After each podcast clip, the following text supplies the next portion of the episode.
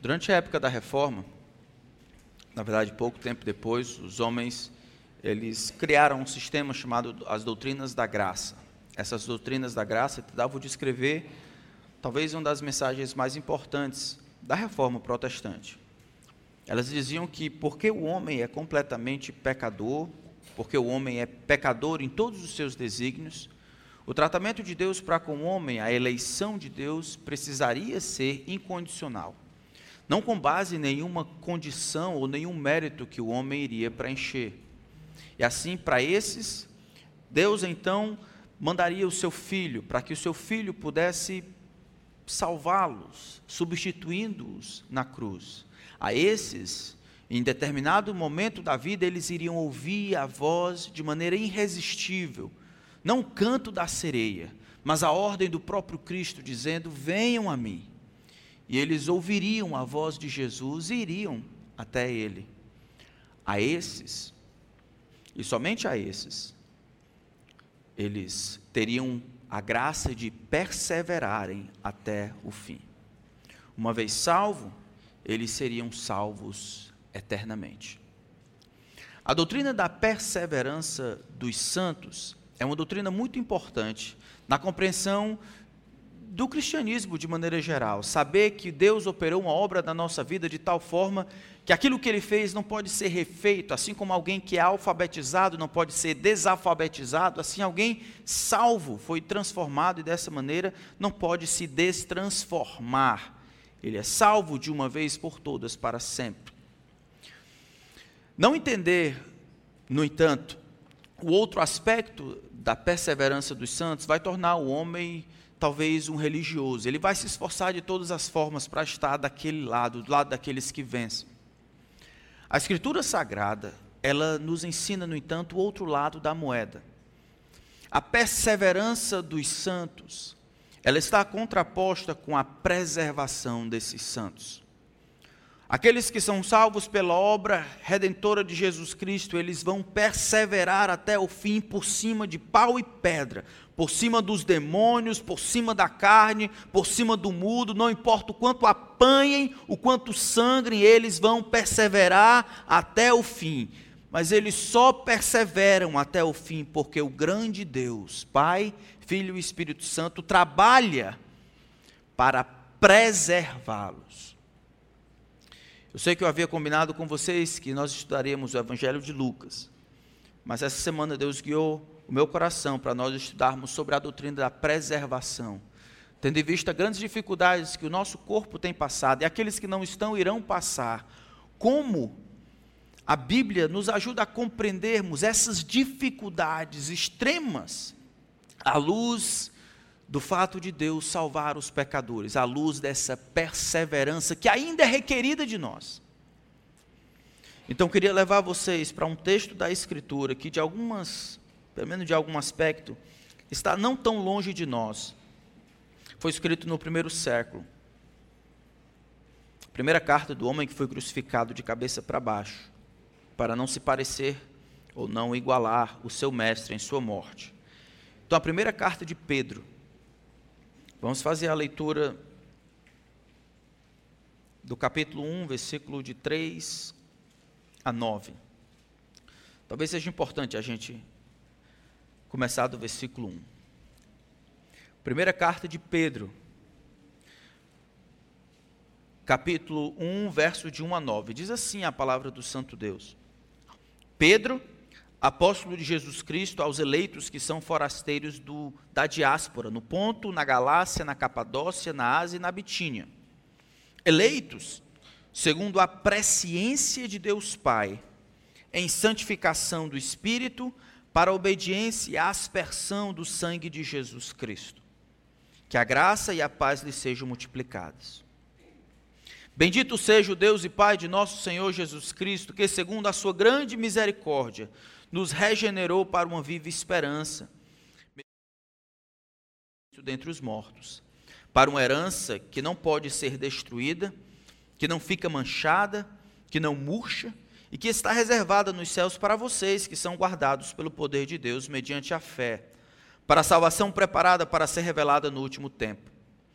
Nisso vocês exultam embora no presente, por breve tempo, se necessário, sejam contristados por várias provações, para que, uma vez confirmado o valor da fé que vocês têm, muito mais preciosa do que o ouro perecível, mesmo apurado pelo fogo, resulte em louvor, glória e honra na revelação de Jesus Cristo. Mesmo sem tê-lo visto, vocês o amam. Mesmo não vendo agora, mas crendo nele, exultam com uma alegria indescritível e cheia de glória, obtendo o alvo dessa fé, a salvação da alma. Vamos orar, irmãos. A tua palavra que está aberta, Senhor, diante de nós. Eu peço que o Senhor não nos permita fugir do que ela tem a dizer. Que ela seja a nossa regra, aquela linha sobre a qual o nosso pensamento, os nossos argumentos, o discurso, tudo é construído. Eu peço a Ti, Espírito Santo, que conduza o pensamento do Teu povo, que desterre os trabalhos do inimigo para empatar, para atrapalhar, distrair, de maneira que a tua palavra caia em boa terra nessa noite. Que ao final desse tempo, aqui, agora e para sempre, o Senhor Jesus Cristo, somente Ele, receba a glória que é dele por direito. Oramos em seu nome. Amém. Veja que Pedro ele abre a carta falando para quem ele está escrevendo, pessoal espalhado na diáspora, pessoal que havia fugido de alguma forma para esses cantos, Ponto, Galácia, Capadócia, Ásia e Bitina. Ele descreve esses homens como sendo eleitos segundo a presciência de Deus Pai, em santificação do Espírito Santo e na aspersão ou na obediência do sangue de Jesus Cristo. Ele coloca então as três pessoas da Trindade como participantes do que estava acontecendo. Pedro escreve numa época muito difícil, metade ali do, do, do ano 60, ou na, na, ali em meados de, do ano 60 do primeiro século, o imperador havia assumido o poder, o nome dele era Mero, a besta. Ou alguns pensavam naquela época que ele seria o anticristo, por causa das grandes atrocidades. Ele encontrou alguém para culpar ou para descarregar o seu ódio, a sua loucura, um povo que não lutava com as armas, um povo que não que não clamava por liberdade, um povo que sucumbia, que poderia ser servir de, de alimento para as bestas feras durante a época do circo no Coliseu, sem fazer muito drama, apenas orando e se entregando às feras. Ele encontrou nos cristãos uma maneira de ganhar notoriedade, de satisfazer os seus desejos terríveis, não somente imorais, mas de atrocidade. Nessa época é que os, o, o, o cristianismo está ganhando proporções em todo o império. Pedro escreve exatamente quando os cristãos estão vivendo numa época de grande dificuldade. Existe perseguição estatal, existe má compreensão dos seus pares, existe um, uma diferenciação que finalmente aconteceu entre o cristianismo e o judaísmo, e se o cristianismo poderia receber a atenção do império para exercer sua religião, o cristianismo não. A ausência de adoração ao imperador é permitida ao judaísmo, não ao cristianismo. Então, enquanto quanto tempo passa e essas duas, esses dois sistemas de crença se separam, o cristianismo começa a ser grandemente perseguido. Pedro tem uma mensagem. A mensagem é simples. Vocês precisam aguentar firme. Vocês não podem se dobrar quando o mundo cai sobre vocês. Não é completamente real o que, aconteceu. Vocês estão seguindo nas pisadas do próprio Senhor Jesus Cristo. Lembra que ele sofreu deixando exemplo para que vocês seguissem os seus passos. Então, mataram Jesus Cristo, é natural que aqueles que seguem Jesus sofrerão as mesmas dificuldades, serão incompreendidos, serão injustiçados, serão caçoados, serão perseguidos, serão mutilados, sofrerão ostracismo, isso é absolutamente normal. Mas vocês não podem se dobrar, vocês precisam perseverar até o fim. Se Pedro apenas dissesse isso, que nós precisamos perseverar até o fim, seria uma, uma história até meio difícil. É como se tudo tivesse caído no nosso colo e a gente tivesse agora a responsabilidade de, de se ajudar. É como nós tivéssemos a responsabilidade de nos manter em pé sem pernas. Pedro então abre a sua carta com esta mensagem explicando que algo maior do que a nossa mente e visão abarca estava acontecendo. Vocês foram eleitos ou separados segundo a presciência de Deus Pai lá no passado, mas não foi só decisão do Pai a revelia. O próprio Espírito, no tempo e no espaço, separou vocês dentre tantos outros para pertencerem a Ele. E para que vocês se aproximassem do Deus Trino, Ele aspergiu o sangue do seu Filho sobre vocês. Vocês estão ali como atenção das três pessoas da Trindade, não com base em nada que vocês fizeram, ou que vocês iriam fazer, ou que são, mas com base na graça de Deus. E porque isso é verdade, Deus escolheu fazer isso com vocês, Ele vai preservar vocês até aquele dia. Isso é o que eu quero que vocês lembrem, irmãos. Deus há de preservar aqueles que são salvos, porque a preservação deles garante que o Senhor receba a glória. A salvação das pessoas, a sua e a minha, a gente ganha esse benefício, mas não tem muito a ver, no final das contas, com a gente chegar no céu. Tem a ver com Jesus Cristo receber o tributo, a honra e o louvor, pegando você como estava e transformando de maneira sobrenatural, a fim de que você, por imitação, seja igual a Ele, e Ele seja o centro de todo o universo tanto por salvar os pecadores, quanto servir de modelo. Todo mundo se equiparará a Ele naquele dia, e Ele, por associação, sendo modelo de tudo, receberá a glória que é devida ao seu nome. Por isso que ninguém vai se perder no meio do caminho, por mais duro que seja a provação, por mais terrível que seja a aflição, por mais constante que seja a fúria do mundo, do próprio coração e do diabo, os filhos de Deus serão preservados até o fim eles serão preservados até o fim, porque Deus há de receber a glória que é dele por direito. Então, depois do texto nos falar de que as três pessoas da Trindade estavam juntos no versículo 2, Deus Pai, santificação do Espírito e aspersão do sangue do Senhor Jesus Cristo, ele começa com a nota de louvor, versículo 3. Bendito seja o Deus e Pai de nosso Senhor Jesus Cristo Louvado seja o Deus e Pai de nosso Senhor Jesus Cristo. Que Ele seja renomado, que Ele receba a honra, tributem a Ele as coisas que Ele deve receber por direito. No texto do Antigo Testamento, por exemplo, o livro dos Salmos, Deus é adorado por muitas coisas. Deus é adorado porque Ele confere vida.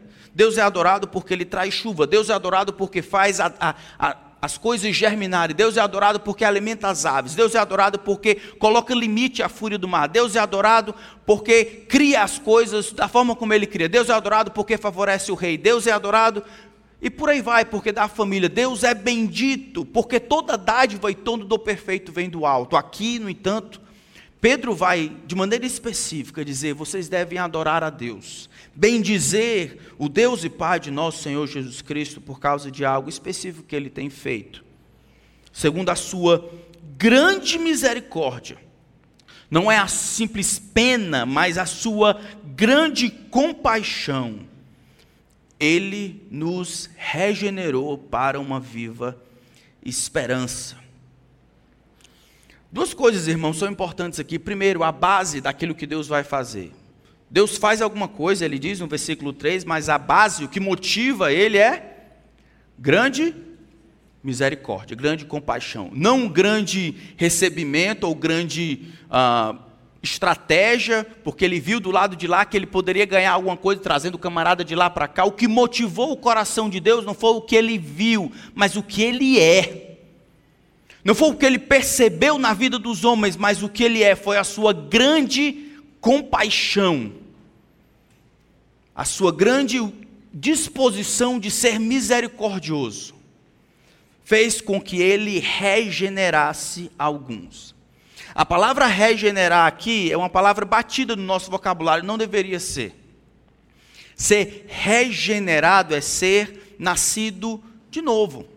A palavra aqui dá a ideia de que Deus, segundo a, a, sua grande misericórdia, ele causou vida. É como se existe um momento em que não existia vida, existia simplesmente morte.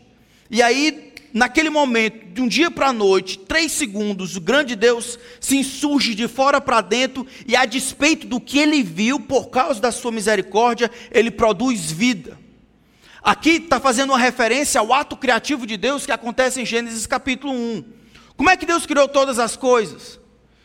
Ele diz, e a sua palavra, a sua palavra tem poder de trazer à existência as coisas que não existem a partir do nada. Deus disse: haja luz, e houve luz. Naquele dia, no momento em que você creu, o que Deus disse foi: creia ou viva, e você simplesmente obedeceu e creu. Vejam aqui que a salvação, a regeneração, é algo de fato sobrenatural, irmãos. Não é um processo racional simplesmente, não é uma equação, logaritmo de A mais 3, tá, isso aqui é o que eu creio, pronto. Os homens não produzem crença, os homens, o máximo que podem ser, são convencidos de uma verdade, são absorvidos por uma informação, são convencidos de que aquela informação é a correta. Mas entre pegar essa informação, colocar no coração e produzir vida a partir daquela informação, só Deus faz. E se a gente não entender que isso é algo que Deus faz, é assim que ele define o cristão, a gente vai botar a barra, como se chama aqui embaixo. E a gente vai começar chamando igrejados, fazendo sinônimo de crente. Religiosos como sinônimo de crente. Que o camarada é um bom cidadão, ele cuida da mãe, ele dá uma ajuda aqui, uma esmola acolá, ou ele até dizima. Camarada faz uma coisa ou outra, ele, ele, ele aparece vez por outra nas reuniões da igreja. Mas ele faz exatamente o que, que alguém bem educado poderia fazer. Ele faz exatamente, ele pensa exatamente o que o motiva a fazer as coisas que ele faz, é exatamente o que poderia ser encontrado em alguém que cresceu na igreja, um igrejado, que aprendeu a mecânica, a dinâmica, o linguajar, como se fala, o que se espera, um comportamento que pode ser mimetizado. Aqui ele está falando de algo, irmão, sobrenatural, de dentro para fora. Deus fez viver o que estava morto, segundo a sua infinita misericórdia, a sua grande a sua grande compaixão. É isso que aconteceu na sua vida? Sabe, você diz que é salvo em Jesus Cristo. Essa é uma é uma assertiva ousada. Por quê? Porque você vem? Porque você tem uma consciência pesada? porque você sabe dois ou três versículos, porque você conhece um bocado de crente. Quando ninguém está olhando, o que, é que motiva você a confessar os seus pecados? Quando ninguém está olhando, quando não tem a pressão de alguém perguntando não, você deseja Jesus? Quando ninguém vai saber das coisas que você faz ou deixa de fazer, você crê no sacrifício de Jesus para aceitar o seu coração diante de Deus, para tornar o seu coração aceitável diante de Deus. Porque nós acabamos acreditando que salvação é algo puramente humano, acabamos colocando as nossas expectativas do que da vida dos cristãos em coisas absolutamente humanas. O que, é que a gente espera dos cristãos? É triste, a gente não espera muito. Né? A gente não, não espera muito. Deveríamos esperar coisas sobrenaturais, amar os inimigos perdoar de dentro para fora, atar relacionamentos, largar esse mundo e as coisas que o mundo tem a oferecer para explicar o evangelho aos outros, investir de maneira sobrenatural, servir de maneira sacrificial, amar quando custa caro. Essas coisas são sobrenaturais, mas nós não esperamos por elas. Esperamos por coisas naturais. E o problema, eu acho, é aqui, é na base como nós definimos o que aconteceu conosco. Eu lembro, irmãos, o que aconteceu comigo e é para onde eu vou muitas vezes na minha vida. Eu lembro como eu vivia, eu lembro o que eu pensava, eu lembro o que me trazia prazer e alegria, eu, eu lembro o que motivava a minha vida, eu lembro que quando o Senhor Jesus produziu vida, eu lembro que algo diferente foi colocado ali, não foi uma lavagem cerebral, não foi uma coisa não foi uma coisa aprendida, foi uma coisa colocada de fora para dentro. E ali minha vida toda mudou. Eu não preciso ser padrão. Mas quando eu olho na escritura, quando eu olho Pedro escrevendo a salvação, ele olha, ele descreve a salvação como algo sobrenatural. E eu espero que isso seja na sua vida, porque a gente só vai conseguir compreender o restante do texto e viver o restante do texto se a gente puder olhar para o nosso coração e ver Deus produziu vida onde só existia morte. Eu estava morto em meus delitos e pecados. A ação foi unilateral, de fora para dentro. Deus tomou a iniciativa. A despeito dos meus pecados, Ele produziu vida onde não existia nenhuma. Mas o texto continua. Diz que, motivado por essa grande misericórdia, Ele causou vida, Ele produziu vida, Ele fez com que vivêssemos e vivêssemos para uma viva esperança. Interessante que ele usa duas coisas, e vivermos, vivêssemos para uma viva esperança. É vivêssemos não para agora, vivêssemos para esperar, vivêssemos para ter condições de esperar nas coisas que ele prometeu que nos daria naquele tempo. Essa esperança é tida como viva porque ela não consegue morrer. Ela é viva porque ela é baseada na ressurreição de Jesus Cristo. Mediante a ressurreição de Jesus Cristo dentre os mortos. Tudo que Deus produziu, essa regeneração, essa nova vida, esse nascer do alto, esse nascer de novo, tudo que ele produziu, ele produziu baseado, ancorado, motivado pela sua grande misericórdia, mas baseado na ressurreição de Jesus Cristo. Isso é, assim como Jesus foi ressuscitado dentre os mortos para a glória do Pai, assim como Jesus, ele foi removido do túmulo fisicamente, assim todos nós, salvos em Jesus Cristo, fomos removidos daquela desgraça de vida, aquele pecado que nos corrompia, aquela vida de morte, fomos removidos. Não viver em novidade de vida, asseverando que Deus nos salvou, da mesma forma que ressuscitou a Jesus Cristo, é falar mal a respeito do poder que emana do túmulo vazio. Essa nova vida que nós vivemos é baseada no mesmo poder que fez com que Deus o Pai ressuscitasse a Jesus Cristo dentre os mortos. Olhava-se para Jesus, era um outro homem. Ainda era Jesus, mas uma outra pessoa. Um corpo glorificado. Do mesmo poder, ele diz: Olha, Deus fez a mesma coisa por causa da sua misericórdia, ressuscitou Jesus. E ressuscitando Jesus, ele ressuscitou vocês. Ele fez o que vocês vivessem de novo, vivessem de uma maneira diferente, vivessem do alto, vivessem uma nova vida. Essa nova vida, então, é pautada nessa nova esperança. Essa esperança que aparece no final, no, no versículo 3, ela tem um conteúdo similar daquele que acontece no versículo 4. Prestem atenção.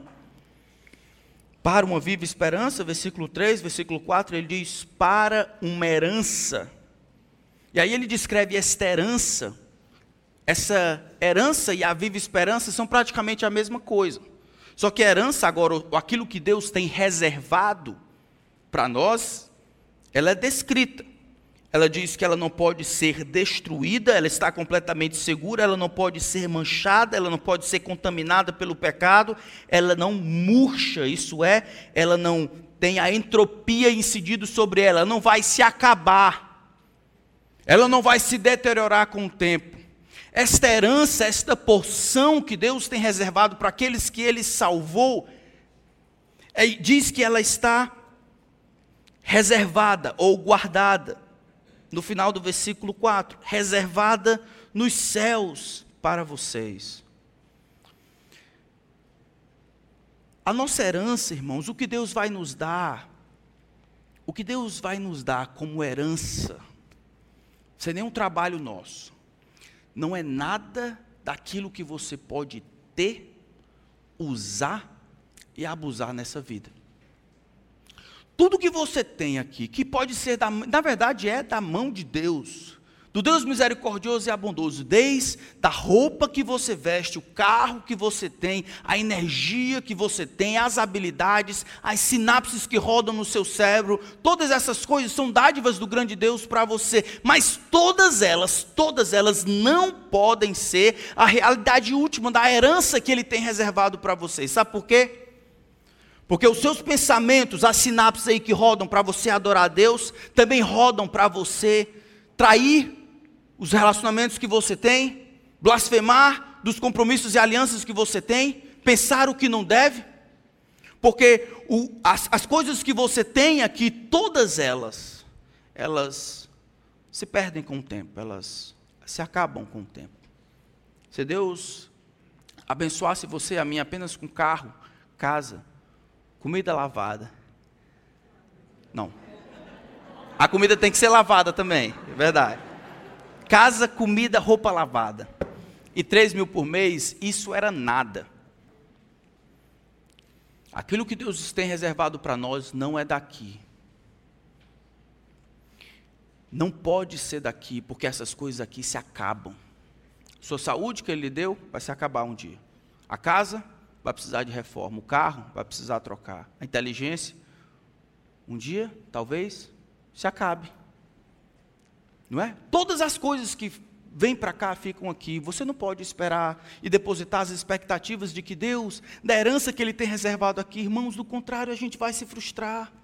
Agora, eu estou dizendo aqui contra o mundo inteiro. E até gente que abre a Bíblia vai dizer que essa é a maneira, a única maneira como Deus abençoa os seus. Ele dá essas coisas para. Ele dá mesmo. Mas isso não é nossa herança. O texto diz: nossa herança está reservada onde? nos céus. Essa teologia da prosperidade é a teologia do avestruz. Pegando o pessoal pelo cabelo e socando a cabeça deles dentro do buraco aqui. Como se essa maneira como Deus trabalhasse. O máximo de Deus dar um bocado de dinheiro para a pessoa. Sim. Vai passar o tempo, isso vai se acabar. É tudo que você quer? Isso faz parte de como Deus salva os seus. Agora, pessoas não regeneradas não vão entender isso investir na obra de Deus, eles não vão entender. Eles vão fakear uma, uma, uma piedade, mas Deus sabe o coração. Pessoas não regeneradas não vão se preocupar com essas coisas, eles querem daqui. Tudo que eu puder deixar de fazer, deixar que os outros façam, para que eu tenha aqui, construa o meu negócio e arranje as coisas aqui e fique bem, eu vou ter. Eu vou fazer isso. E eu vou ver nisso como Deus talvez me abençoando, irmãos. Não pode ser assim. Deus regenerou você para uma viva esperança. Uma esperança que não pode ser maculada pelo pecado. Porque as coisas que você faz aqui, as construções grandes que você faz, ainda são manchadas por motivos errados algumas vezes distorcidos. As coisas que Deus lhe dá como bênção não pode ser o, o, o final das contas, porque vão se acabar com o tempo. Elas não podem ser assim. Deus está reservando isso no futuro. A palavra reservar aqui tem uma conotação muito legal. A conotação é de uma torre bem alta, onde lá no, no topo está aquilo que a pessoa, que o reino deseja preservar. Para chegar lá existe apenas uma entrada dessa torre, de uma entrada, existem vários muros que são construídos para retardar e proibir que qualquer pessoa que não deva chegue lá e assalte, roube, tome, destrua e mate. Deus tem preservado esta herança, e mais na frente, no versículo 5, a nós. Deus tem protegido a doutrina da preservação dos crentes, vem de textos como esse. É muito interessante como Pedro fala aqui. Ele diz, ele começa da regeneração, vocês foram regenerados para uma viva esperança, que está reservada para vocês no céu. Quando é que a gente vai receber nossa herança, então? Chegarmos no céu. Então ele começa falando no começo: Deus deve ser bendito. Bendito Deus e Pai de nosso Senhor Jesus Cristo, que nos tem abençoado. Ele nos tem regenerado por causa da sua muito misericórdia e tem nos dado uma herança viva, uma herança que não se perde, que ela está guardada, rendendo Ela vai ser dada quando você chegar no céu. O que que tem no meio do caminho? O agora. O hoje. Isso é o que tem no meio do caminho. Mas Pedro, ele coloca as duas pontas da eternidade. Ele vê a salvação como um grande pacote, como se o início ele demandasse que houvesse um fim como se o fato de Deus causar vida, produzir vida, decidir misericordiamente salvar alguns, demandasse que Deus preservasse durante o longo caminho nas dificuldades e sustentasse eles até o fim. Ele não é o único que faz isso. Se vocês abrirem João capítulo 6, lembra o que Jesus diz? Vamos abrir lá, João capítulo 6. João capítulo 6, versículo 42. Então os judeus começaram a murmurar, verso 41. Verso 42: E diziam: Este não é Jesus, o filho de José? Por acaso não conhecemos o pai e a mãe dele? Como é que ele agora diz desci do céu? Jesus respondeu: Não fiquem murmurando entre vocês. Prestem atenção: ninguém, nenhuma pessoa, uh, -uh Ninguém pode vir a mim se o Pai que me enviou não o trouxer. E eu ressuscitarei quando? No último dia. Ninguém pode vir a mim agora, enquanto eu exerço o meu ministério. Eu acredito que aqueles que virão a mim, eles vêm a mim porque o Pai o trouxe a mim. O Pai está angariando, trazendo alguns para me presentear. Eles virão a mim. E aí Jesus, isso aqui é o começo da vida cristã.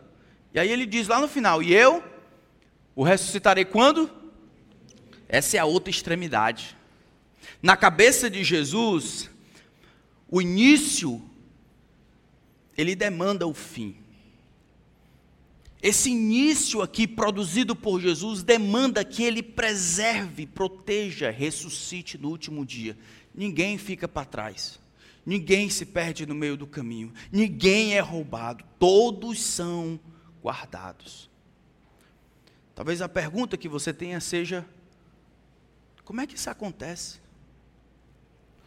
Servindo como pastor, eu tenho muitas alegrias, talvez algumas que vocês não, não têm. Mas eu também tenho algumas tristezas, algumas talvez que vocês não tenham. Romanos capítulo 9, o apóstolo Paulo diz: Eu tenho grande tristeza, incessante dor no coração. 1 Coríntios capítulo 12, ele diz que ouviu palavras inefáveis. Ele, como apóstolo, como ministro, ele podia ver em primeira mão determinadas coisas que não era cabível revelar para os outros. Eu não subi o terceiro céu, não, viu? Mas, do outro lado, ele diz: Olha, eu sinto incessante dor no meu coração, eu tenho um grande peso por causa dos meus compatriotas. Então, enquanto eu exerço o ministério pastoral, eu tenho visto muitas pessoas começarem bem e não terminarem bem. Então, elas começam bem. E assim como Jesus falou a parábola do, do semeador, quatro solos, todos recebem a palavra. Um perde-se pelo caminho, os outros três, os, dois da frente, recebem a palavra. E de fora, num curto período de tempo, eles são absolutamente iguais existe alegria, existe a semente, existe uma resposta. Não existe fruto, que é dado ao longo do tempo. E eu me lembro, trabalhando pela graça de Deus na primeira igreja, a grande frustração que eu sentia quando via alguém se perder. Eu olhava a foto das crianças lutando para ajudá-las e ela se perdia, sabia? Precisava ir no funeral de, uma, precisava ir em outra, se perderam no meio do caminho e eu ficava pensando: será que eu poderia ter feito algo diferente? Os pais sabem o que eu estou dizendo. E se, e, se eu, e se, eu, se eu tivesse feito aquela visita, se eu tivesse trazido para mais perto, se eu tivesse tentado um pouco mais, talvez me esforçado um pouco mais, ajudado um pouco mais, amado um pouco mais, dado de mim um pouco mais. E embora exista, exista de alguma forma benefício em pensar e avaliar o próprio coração, pensamento desse jeito é um pensamento errado, um pensamento até egoísta. Os homens e mulheres, eles perseveram porque Deus persevera em fazê-los perseverar. Os homens, eles só perseveram. Porque o grande Deus, pela sua virtude e poder, ele teima em proteger, em manter esses aqui, de maneira que eles são preservados. Nenhum homem, por mais firme que esteja, é pura vaidade. Eu e você não somos capazes na luta contra o inimigo das nossas almas, que tem aprendido como atrapalhar a nossa vida, o mundo. Toda semana aparece uma cor diferente, o mundo tem ficado colorido, mais do que era no passado. E o seu próprio coração e o meu está enganando você exatamente agora. Você acha que é melhor do que você é. Todas as vezes que você tenta mandar real, como diz os jovens, no seu coração, e dizer para si: olha, você precisa de Cristo, você precisa de Cristo, perceba, você precisa de Cristo, de lá surge o seu coração dizendo: mas não é tanto assim, não. Olha, naquela semana você fez isso, naquela hora você fez isso, mas não está tão ruim, tem gente pior, poderia ser pior. Isso é mentira, o seu coração enganoso ele priva você de ter uma avaliação correta a respeito de quem você é. Você não dá conta, não consegue se preservar. E se a sua única esperança é na força do seu braço, no que fizeram no passado, no que você sabe, nos títulos que você tem, na religiosidade aí, ou porque você levantou amor, porque você tem feito todo o tempo assim, você está perdido. Nós precisamos de Cristo não só para nos salvar, nos regenerar, mas para nos guardar durante todo o caminho. É Cristo atrás, Cristo do lado e Cristo para onde vamos na frente. Ninguém consegue. Precisamos de Cristo. Sermos preservados pelo seu poder. Ele que nos salva, ele que nos ressuscita no último dia. O nosso texto, ele diz, versículo 5, né? Vocês vão receber essa herança reservada nos céus, 1 Pedro 5. Vocês que são guardados, protegidos, vocês que estão estabelecidos, vocês que são reservados, colocados à parte, pelo poder de Deus mediante a fé, preparada para ser revelada no último tempo. Quando Paulo fala sobre isso, mais na frente Romanos capítulo 8, ele chega à mesma conclusão. Veja que eles são guardados por quem? Pelo poder de Deus. A gente pensa que a nossa salvação é uma coisinha simples. O cara foi para a igreja, ouviu a mensagem, tocou o coração, Aí botou o pé para frente, estou bem. Aí está tranquilo. Do lado de fora é muito simples. É como a conversa de alguns ateus. Às vezes eles olham o olho humano, que é uma, um negócio fabuloso, e dizem assim: não, isso é, é simples, é um olho humano. Isso é simples. Olha o batimento cardíaco, ou a, a, a, a estruturação, o progresso de um bebê, de embrião para um homem feito, com todas as informações contidas lá, e o desenvolvimento ao longo das semanas, sem rápido demais, sem demorado demais, tudo direitinho, ele olha, besteira, é um conglomerado de células. Às vezes a gente faz isso, damos respostas simples para aquilo que aconteceu. São as três pessoas da Trindade trabalhando desde antes da fundação do mundo para trazê-lo para perto de Cristo. E ele não somente tomou e depois disse assim, muito bem, agora é contigo. Porque se ele dissesse assim, no próximo segundo, ou você, ou o mundo, ou o diabo, iria tragar a sua própria alma. É o poder de Deus que guarda os seus. Sabe por quê? Porque esse é o único poder que não encontra rivais. Nenhum outro poder no universo poderia preservar os homens salvos. Nenhum anjo, nenhum arcanjo, nenhum querubim, nem a igreja, ninguém pode salvar e preservar e manter salvo dos grandes ataques. É Deus, do começo ao fim, de fé em fé. Só Deus pode fazer isso. Por isso que Paulo diz: ó, que diremos, pois, acerca dessas coisas? Se Deus é por nós, por que, que ele começa com Deus? É o que ele diz assim, é, a, a ideia que ele está dizendo é, oh, rapaz, é muito simples. Se Deus está por mim, não importa quem está do lado de lá. Se Deus é por nós, quem será contra nós? Eu tenho que tentar um jeito de estar bem com Deus. Porque pode ser o inferno e todos os seus demônios do lado de lá. É Deus comigo aqui, o negócio está ganho. Eu posso ter uma soma gigantesca de pecado de lado de lá, mas se do lado de cá tem o sangue precioso de Cristo, eu estou bem. Se Deus é por nós, quem será contra nós? E mais uma vez ele fala das três pessoas da Trindade. Porque eu estou bem certo de que nem morte, nem vida, nem anjos, nem principados, nem a coisas do presente, nem do porvir, nem poder, nem criatura poderá separar-nos do amor de Deus, o amor esse unilateral, um amor que tomou a iniciativa, um amor movido simplesmente por compaixão, que está em Jesus Cristo, nosso Senhor. Nós estamos, irmãos, dentro desse relacionamento que envolve a Trindade. O Pai decidiu dar alguns ao Filho pelo poder do Espírito salvando-os. Você é um presente de amor do Pai ao Filho. Para que o Filho receba a glória, você não vai se perder. Nunca. Nunca mais. Nosso texto então conclui dizendo assim, ó. Tinha outras coisas, mas versículo 6 de 1 Pedro, ele diz: Disso vocês exultam. Nisso o quê? No carro novo? Não, você pode ficar feliz com o seu carro novo. A criança nova que chegou, o novo bebê, aqueles que não têm, são casados, podem. Se você não fica alegre, eu fico. Então, nisso vocês exultam. Nisso o quê? Nisso o quê?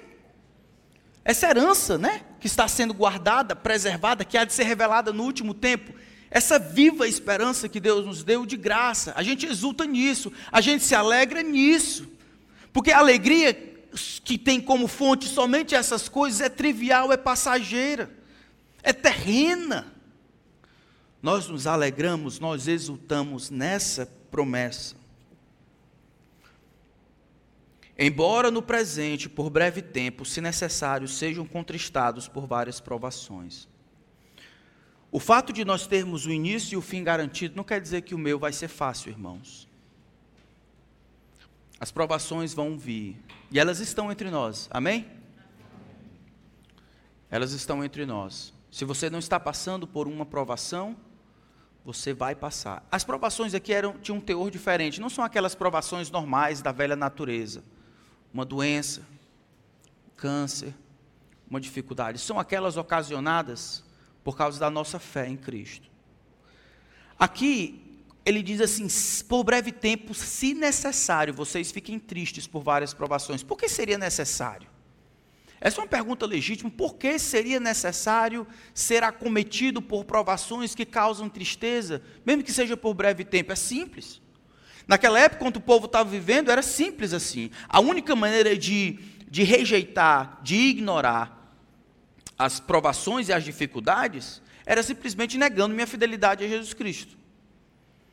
A única maneira de evitar ser provado, perseguido e sofrer era abdicar da minha lealdade com Cristo e, absorver a lealdade ao imperador. Não quer sofrer? Negue. Negue o seu compromisso com Cristo. Mas isso não é só naquela época, ainda hoje. Todos nós temos uma parcela de sofrimento que nós precisamos pagar, não porque estamos nesse chão, não porque estamos por causa do pecado, mas porque eu e você somos leais a Jesus Cristo, isso vai custar. Custou naquela época, custou 50 anos depois, custa até agora, custa hoje em outros lugares do mundo. Uma coisa simples, há um tempo atrás eu estava conversando com uma que trabalha na repartição pública e, ele, e o patrão, o chefe, pediu para ele assinar uma coisa que não existia. E ele, porque era crente, decidiu não assinar. E aí, então, agora, na avaliação posterior, o, o chefe dele acabou dando uma avaliação negativa. A coisa simples para evitar a perseguição, evitar a dificuldade de ficar bem na fita, era: eu assino. Vai ser assim na escola, vai ser assim com os seus filhos. à medida que o tempo vai caminhando, vamos ler o, tempo que estamos vivendo, vai ser assim. Aqueles que quiserem ser amigos do mundo, esses vão ser benquistos pelo mundo. Aqueles que quiserem ser amigos de Deus, esses serão perseguidos de maneira incipiente, mas também de maneira declarada. Haverá necessidade algumas vezes de nós sermos perseguidos por causa da nossa fé em Jesus Cristo essa perseguição, essa dificuldade, essa provação vindo sobre nós, testa, confirma a genuinidade da nossa fé. Versículo 7: Para que, uma vez confirmada, o valor da fé que vocês têm, muito mais preciosos do que o ouro, mesmo apurado pelo fogo, resulte em louvor, glória e honra na revelação de Jesus Cristo. O que a aprovação faz não é testar a profundidade da fé, tá bom? vem a aprovação, as demandas por causa do meu compromisso com Cristo. E aí a maneira de evitar o sofrimento é abrindo mão da minha lealdade com Cristo. A aprovação vem não para testar a profundidade da fé, mas a, se a fé é genuína, se a fé existe. Então, se você está aqui e tem feito vista grossa para os pecados e os subterfúgios que você tem feito, angariando a amizade do mundo, traindo a amizade de Deus, dizendo para si e para Deus, não é porque eu não, eu não sou muito bem firme, é porque minha fé ainda não é muito forte, eu só tenho 38 anos que tenho frequentado a igreja, mas o que é isso, né, rapaz? Nos próximos 38 eu vou ficar massa. O pastor está cobrando demais.